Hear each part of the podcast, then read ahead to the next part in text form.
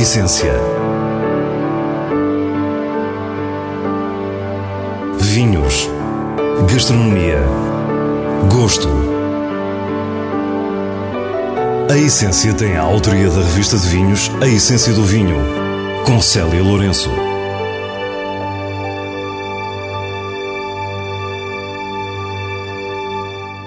Boa noite. Hoje vamos conhecer as singularidades da Quinta das Maias no Dão, para depois entrarmos no universo da Toriga Nacional com mais uma prova temática da revista de vinhos. No final temos as habituais sugestões semanais e o prazer da leitura com os vinhos de bolso. Fique para o que é realmente essencial. Luís Lourenço dispensa apresentações. Com a enorme virtude da descrição, é um produtor respeitado pela qualidade e consistência dos seus vinhos, que muito tem feito pela história contemporânea da região do Dão. Hoje visitamos a sua Quinta das Maias, em São Paio, no Conselho de Gouveia. Estamos no sopé da Serra da Estrela, dentro dos limites do Parque Natural. A Quinta das Maias tem 25 hectares uh, de, de, vinha. Uh, Chama-se Quinta das Maias porque não se nota agora, mas no mês de maio ela fica rodeada pelas maias, geralmente as pessoas conhecem como giestas, e fica tipo uma coroa amarela à volta da, da Quinta das Maias, o que fica muito bonito porque contrasta com o verde das vinhas, que em maio já começa a estar no seu esplendor e, portanto, fica uma paisagem muito bonita. A Quinta começou a fazer parte do universo da Quinta dos Roques, já então propriedade da família, nos primeiros anos da década de 1990. E Luís diz-nos o que desde cedo começou a notar. O que é que nos fomos apercebendo? Fomos apercebendo do tipo de qualidade de uvas que lá chegavam com uma característica muito interessante. É que, por exemplo, o Jaim da Quinta das Maias era sempre superior ao Jaim da Quinta dos Rocos. A malvasia fina da Quinta das Maias era sempre superior à malvasia da Quinta dos Rocos. E ainda por cima, eu desde o início, eu, o meu sogro, o nosso enol consultor, sempre gostou muito do Jaim. Depois de referir a qualidade destas duas castas, Luís fala-nos da preocupação com a erosão dos solos. Foi a primeira vinha no Dão a ser plantada ao alto. O que é que isto quer dizer? Geralmente, quando temos uma inclinação, as vinhas são plantadas a travesso, digamos. E isso exige ou fazer patamares, ou fazer eh, sorribas eh, de, de alguma monta. Aqui não. Aqui nós plantamos de acordo com a maior inclinação. Ou seja, nós não mexemos na terra, limitamos entre aspas, a fazer os buracos para plantar a vinha. E notamos que existem vinhas nas várias encostas com várias posições. O que faz com que tenhamos uma acidez natural melhor, porque há, há, há exposições que fazem com que a maturação seja mais lenta e que não atinja conteúdos de açúcar tão, tão elevados e que a acidez natural se mantenha nas uvas. Relativamente ao tipo de solo, o granito característico do Dão tem aqui uma expressão muito particular. É uma propriedade exclusivamente de areia granítica, o que uh, dá uma mineralidade, dá uma acidez, dá uma frescura aos vinhos muito, muito interessante. Em 2007 foi tomada a decisão de passar de produção integrada para produção biológica e em 2011 a vinha foi certificada como tal. Um ano depois, os vinhos da Quinta das Maias passam a ter a certificação de vinhos biológicos. Isto é uma firma familiar e, portanto, não é só para mim penso e espero deixar uh, as propriedades aos meus filhos e, e, aos meus netos e queremos que essas propriedades sejam cada vez melhores, uh, mais amigas do ambiente. Todos os nossos processos tentamos ser o mais amigos do, do ambiente possível. Luís recebeu-nos com o seu filho José Lourenço, que nos diz por que escolheu este negócio.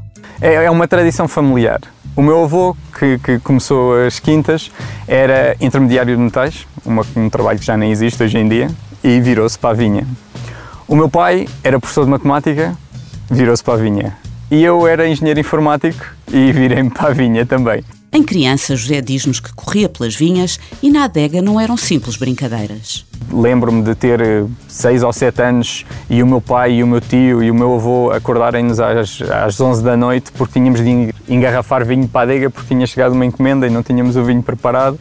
Então lá fui eu, a minha irmã, o meu irmão, o meu pai, a minha mãe, o meu avô, o meu tio, tudo para a adega de escantelhão, engarrafar vinho à meia-noite. Não se imagina a fazer outra coisa. Neste momento está a preparar o enoturismo com estadia e sala de provas e não esquece a importância da sua família na região. E para o futuro é isso, para o futuro eu quero dar continuidade ao trabalho que o meu avô deu, que o meu pai começou a nível de varietais no Dão antes do meu pai começar a fazer varietais no Dão, ninguém sequer pensava em fazer varietais no Dão. Foi uma, uma revolução que o meu pai instaurou e que, e funcionou muito bem a nível da, da região e de Portugal também. E chegamos ao que, para os enófilos mais atentos, distingue a Quinta das Maias. Os seus vinhos varietais de Malvasia Fina e Jaian, castas que Luís Lourenço referiu logo no início desta conversa. Centremo-nos na Jaian, casta de tinta que a história parece ter esquecido durante um largo período, ao contrário do que acontece em Espanha, na Galiza, onde é conhecida por mencia e muito valorizada na região de Bierzo. Aqui na Quinta das Maias, a casta tinta a que nós damos mais atenção é o Jain. É a casta que mais mostrou a diferença entre o terroir aqui da Serra e o que nós encontramos perto de Mangualde, na Quinta dos Roques. E nós gostávamos muito mais das características do Jain aqui na Serra. Começámos a fazer o varietal em 96 e é a casta em tintos, tanto na Quinta das Maias como na Quinta dos Roques em conjunto, é a casta que temos mais edições elaboradas em, em varietal. Ao contrário do que é usual, dizem-nos que nas Maias o Jaian está plantado nas melhores parcelas e numa região que está sempre sob a ameaça da chuva na vindima, falam-nos de uma qualidade importante. Em nível de percurso gestativo, é muito amiga do produtor, tem um abrulhamento tardio e tem um amadurecimento antecipado, portanto, raramente apanha geada no início do ano e muito raramente apanha a chuva de outono que a Toriga invariavelmente apanha entre setembro e outubro. O Jaén, para além desse ciclo curto que, que, que tem, tem sempre taninos suaves, tem uma fruta fantástica mesmo. A casta é muito produtiva, sendo por isso usada para entrar em lotes e produzir volume, mas se devidamente controlada origina vinhos elegantes e equilibrados que a Quinta das Maias já provou terem bom potencial de guarda.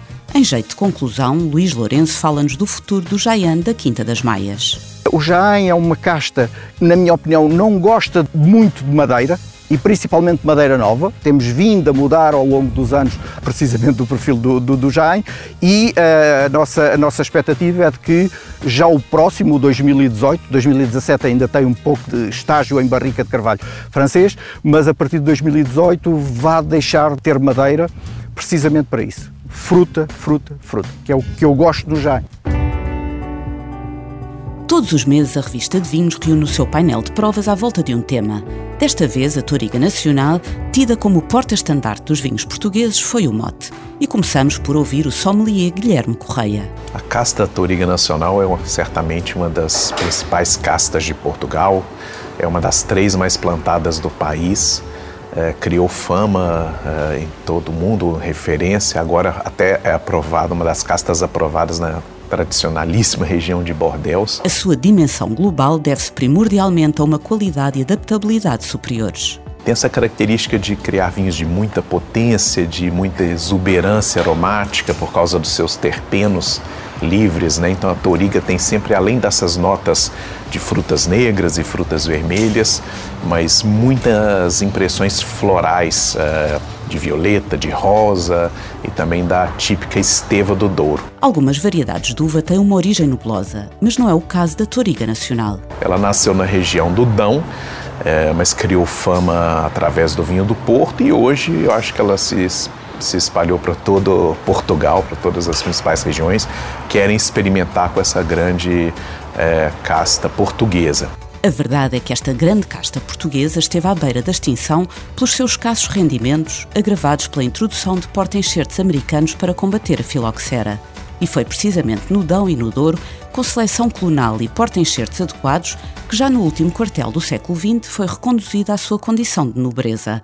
Hoje são inúmeros os exemplos de vinhos de Toriga Nacional. É o que nós estamos a provar aqui hoje para a revista de vinhos, é uma seleção de Torigas de diversas regiões e, e também anos diferentes, vinhos de 2014 até uh, Torigas uh, mais recentes, e eu estou muito feliz com a prova. Né? A gente percebe que os produtores estão cada vez a, a tirar um pouquinho o pé no acelerador na extração, então são, os torigas estão bem elegantes, essa exuberância da toriga se mostra, mas sem uh, vinhos muito cansativos ou enjoativos. Esta expressão pode ser realmente aplicada àquelas torigas mais vigorosas e concentradas, muitas vezes com madeira nova. Uns anos atrás a gente tinha uns torigas realmente é, que eram demais né, nessa expressão. E hoje a prova está mostrando muitos torigas com um perfil de fruta mais para frutas vermelhas, vibrantes, do que para frutas negras, compotas muito maduras, com muito álcool. O vinho que venceu a prova com 17 pontos e meio em 20 foi o Carrossel 2015 do Dão, produzido pela Quinta da Plada. E é um vinho que se integra precisamente neste perfil de elegância clássica e muito fina que Guilherme refere mas também nos fala de uns vinhos menos conseguidos. Então, alguns poucos vinhos muito extraídos, uh, a gente percebe que falta que, uh, um pouco de meio de boca, de recheio na touriga, por isso que ela é uma casta de lote uh, de altíssima qualidade e precisa de outras para complementarem esse meio de boca. Não é por acaso que, se olharmos para o passado, vimos que a Toriga Nacional foi sempre uma casta de lote, nos vinhos do Porto e em vinhos tintos na região do Dão. A Toriga Nacional a solo é uma realidade recente e Marco Barros, editor da revista de vinhos, refere porque a encontramos nas várias geografias. É uma casta que se estende de norte a sul do país e, portanto, se dá bem em qualquer tipo de solo, pede apenas alguma algumas horas de sol e uma boa disponibilidade hídrica. É uma casta que se adapta bem em todas as regiões e realmente isso ficou patente nesta prova. No final, depois de provados mais de 50 vinhos dos quatro cantos do país, os participantes tiraram mais algumas conclusões ao verificar que, por exemplo, os seis vinhos classificados com 17, além dos expectáveis Douro e Dão, incluíam três Alentejo. A casta demonstra aqui a sua plasticidade nos diferentes terroirs, nos diferentes tipos de solo, incluindo até nos vinhos verdes, curiosamente. Eh, e, portanto, acho que foi uma prova bastante elucidativa do potencial que a casta tem. Eu acho que a Toriga está cada vez melhor em Portugal e no mundo. E agora vamos conhecer as sugestões do diretor da revista de vinhos, Nuno Pires, escolhidas nos selos altamente recomendado e boa compra da revista. Cascal T 2018 é uma estreia do produtor Casca Wines Trata-se de um vinho tinto da beira interior, conseguido a partir de um lote de Toriga Nacional, Toriga Franca e Tinta Roriz. Temperamental e expressivo na sua origem, nada nele é gentil, mas tudo resulta distinto. É um vinho longo, profundo e suculento, de juventude inquieta e bom potencial de guarda. Um vinho altamente recomendado. Palmeira e Voltas 2017 é um vinho branco madeirense produzido por Otávio Ascensão Ferraz e junto às castas Verdelho, Malvasia Fina e Arnsburger. Algum traço vegetal, a par de uma fruta exótica e salinidade evidente, resultou num branco austero, tenso e de grande frescura. Uma boa compra. Nos vinhos de bolso trazemos The Wines of Portugal, do britânico Richard Mason. O livro dá-nos uma perspectiva internacional da realidade dos nossos vinhos e mostra a revolução dos últimos 20 anos. O autor divide o país em quatro áreas: vinhos atlânticos, de montanha, de planície e das ilhas, com detalhe das regiões demarcadas, da história e dos produtores. Um documento indispensável e fascinante que enaltece o que nos torna únicos. The Wines of Portugal é uma edição Infinite Ideas. E é assim, com este vinho de bolso, que nos despedimos. Para a semana, à mesma hora, teremos mais vinhos e muitas histórias contadas por quem os faz. Tenha uma boa noite.